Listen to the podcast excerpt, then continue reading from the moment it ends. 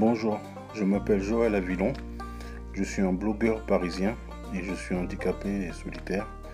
Et les podcasts que je fais euh, seront un moyen pour moi de partager mes poésies ou d'interviewer des personnes que j'apprécierais pour m'aider à sortir de ma solitude.